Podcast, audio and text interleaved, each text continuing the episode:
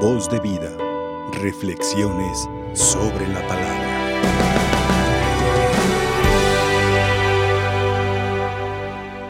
¿Cómo pudiéramos nosotros que estas palabras no nos queden tan grandes ni se nos hagan tan raras, sino que poco a poco nos vayamos adaptando a ellas cuando, porque quien puede escucharlas por primera vez pueden ser unas palabras toscas, duras, exigentes y que no tienen entrada en el mundo.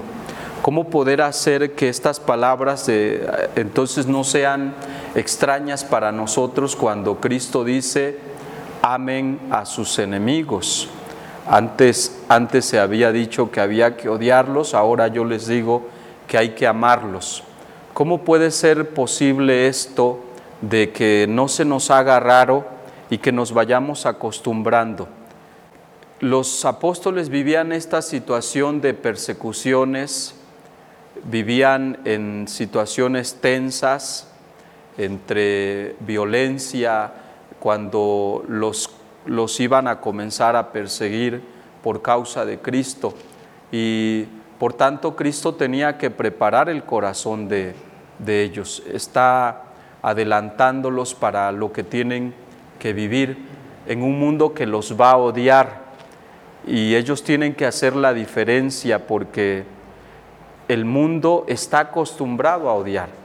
El mundo nos enseña a odiar, a despreciar, a hacer de menos. Eso ya no es raro para nosotros. Incluso nos casamos con esa cultura, con esa forma de pensar, nos vamos adaptando y así procedemos de tal forma que amar a alguien que yo no debo amar podría salirse del esquema que estamos acostumbrados. Yo amo a mi esposo, a mi esposa, yo amo a los hijos, yo amo a papá, a los abuelos o a quienes sean. Ese solamente ahí.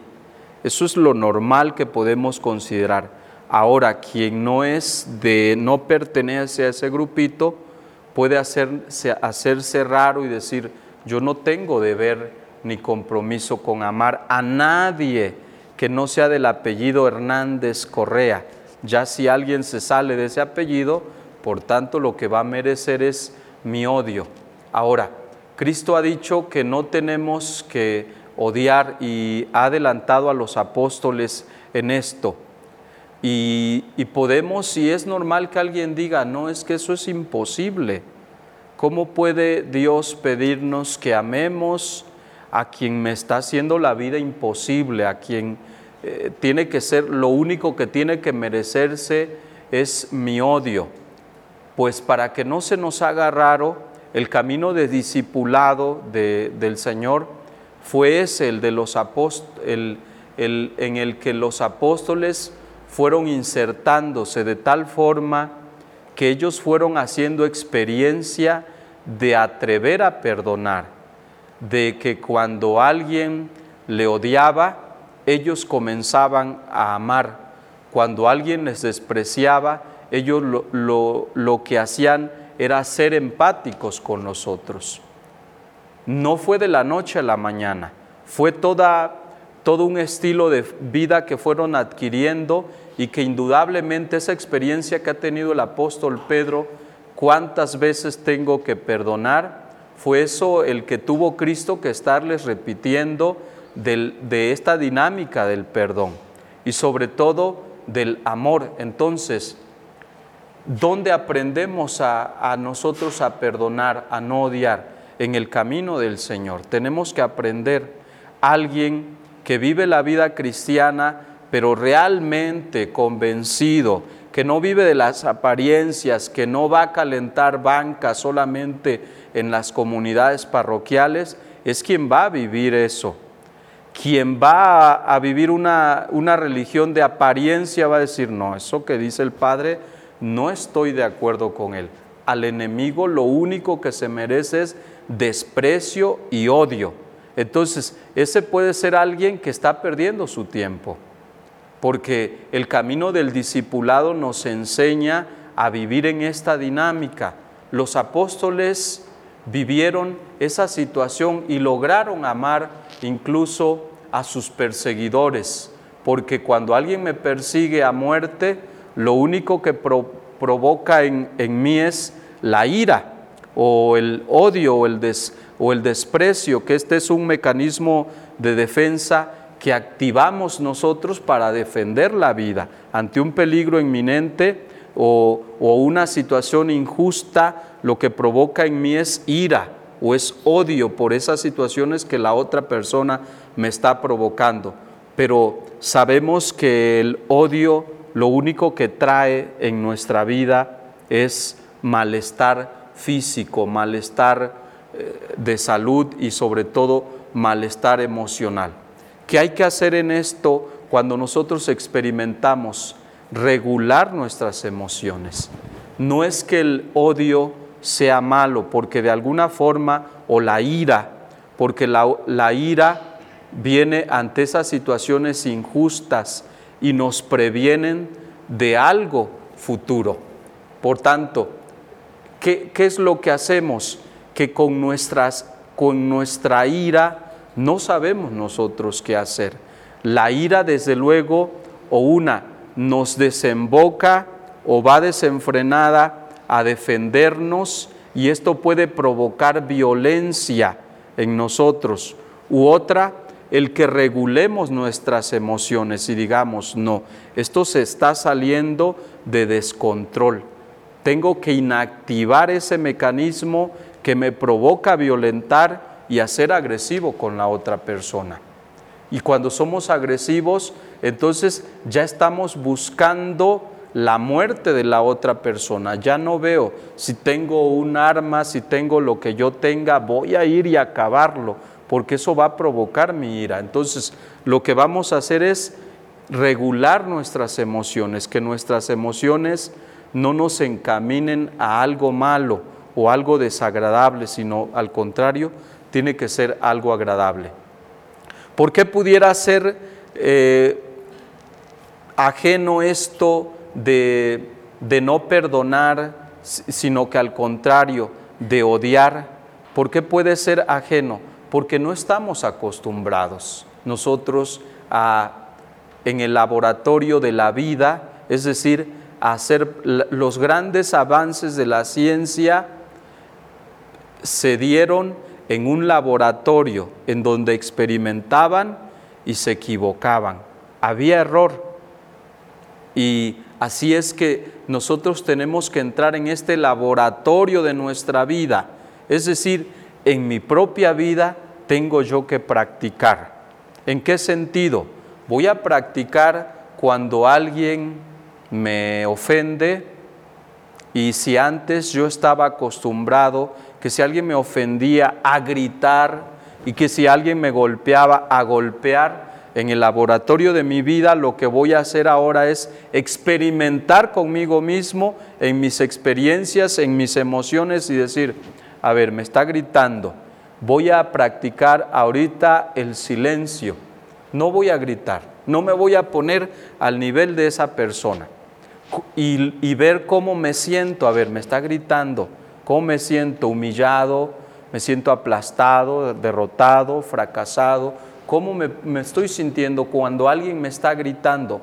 Antes, si alguien me gritaba, yo respondía y si me respondía, desembocábamos en la ira y eso me llevaba a los golpes. Puede ser que hasta en el matrimonio los trastes volaban, la mesa tiraba y todo por allá. Y entonces eso, en eso desembocaba pero ahora puedo hacer la experiencia de decir, me está gritando, me está faltando al respeto, no está controlando sus emociones, yo quiero controlarlas y ver qué resulta de eso.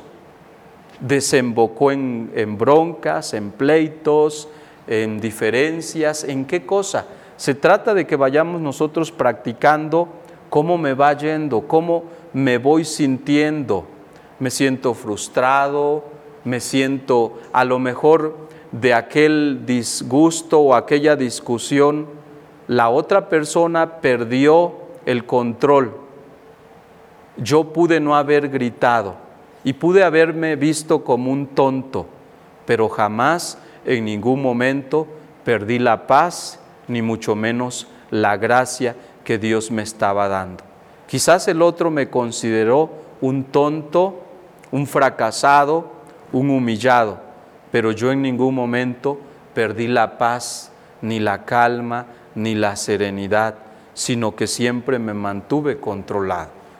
Eso es regular mis emociones y no perdí nada, al contrario, gané mucho. Entonces, por eso en, esta, en este laboratorio de nuestra propia vida es donde nosotros tenemos que experimentar los grandes avances de la ciencia, ahí produjeron nuevo conocimiento y se trata de ver qué, cómo me voy conociendo, qué voy experimentando, qué sentimientos voy teniendo al, al adoptar tal comportamiento. Por eso aquí se trata de que practiquemos. Alguien puede decir, es difícil amar a mi enemigo, pero la gran pregunta sería, ¿has intentado alguna vez perdonar o siempre que te han hecho un mal, siempre has odiado y por eso no estamos acostumbrados? Pero cuando hacemos la experiencia de decir, voy a ver qué se siente no odiar, qué se siente aprender a perdonar, qué se siente no disgustarme con el otro, entonces estoy haciendo la experiencia, estoy practicando, estoy intentando, probablemente me equivoque, pero he hecho algo. Pero hay quienes de repente podemos decir, ni siquiera puedo intentar. Pues entonces vamos a ser unos fracasados y eso de lo que Cristo nos está pidiendo puede ser algo inalcanzable, un sueño que se vuelve imaginario, que se vuelve utopía y que jamás vamos a conseguir porque no hay ningún esfuerzo en nuestra propia voluntad por conseguir aquello que Dios me está pidiendo. Hay muchos que solamente nos quedamos con oír eso que Dios dice, pero en practicar quizás muy poco hagamos. Y por eso en el mundo percibimos un mundo lleno de odio, de enemistades, de disgustos, porque solamente nos quedamos con oír, pero hay muy poca práctica, hay muy, poca vivencia.